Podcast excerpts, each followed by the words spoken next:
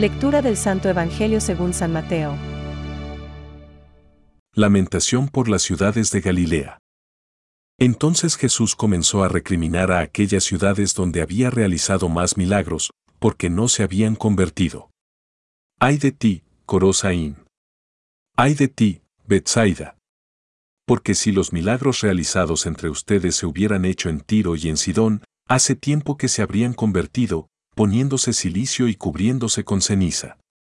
Yo les aseguro que, en el día del juicio, Tiro y Sidón serán tratadas menos rigurosamente que ustedes. ¿Y tú, Cafarnaún, acaso crees que serás elevada hasta el cielo? No, serás precipitada hasta el infierno. Porque si los milagros realizados en ti se hubieran hecho en Sodoma, esa ciudad aún existiría.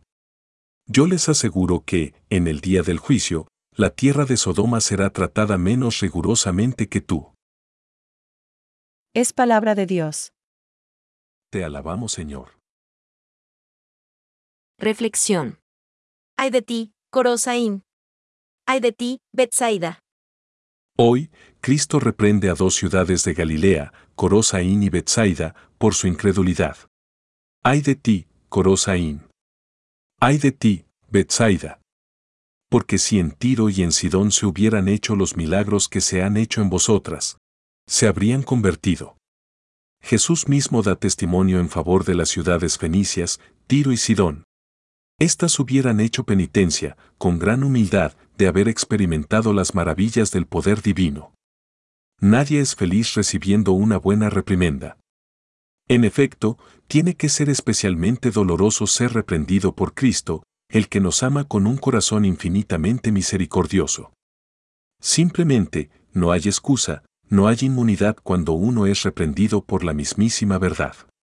Recibamos, pues, con humildad y responsabilidad cada día la llamada de Dios a la conversión. También notamos que Cristo no se anda con rodeos.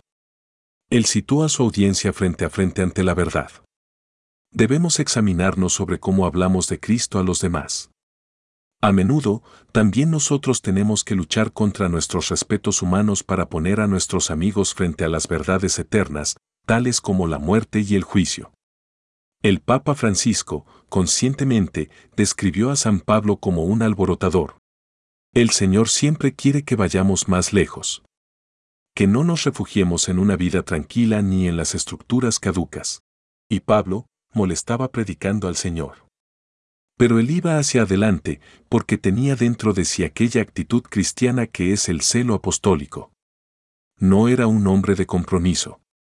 No rehuyamos nuestro deber de caridad. Quizá, como yo, encontrarás iluminadoras estas palabras de San José María Escribá. Se trata de hablar en sabio, en cristiano, pero de modo asequible a todos.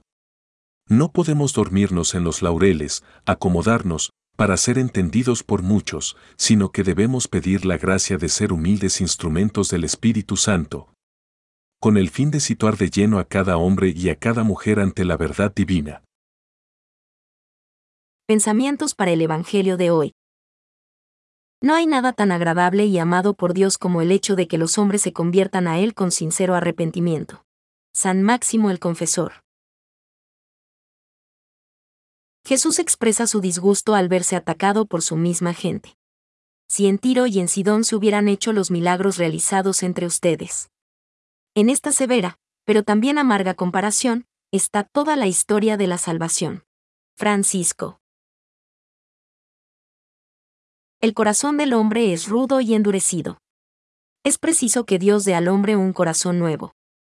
Catecismo de la Iglesia Católica, número 1.432.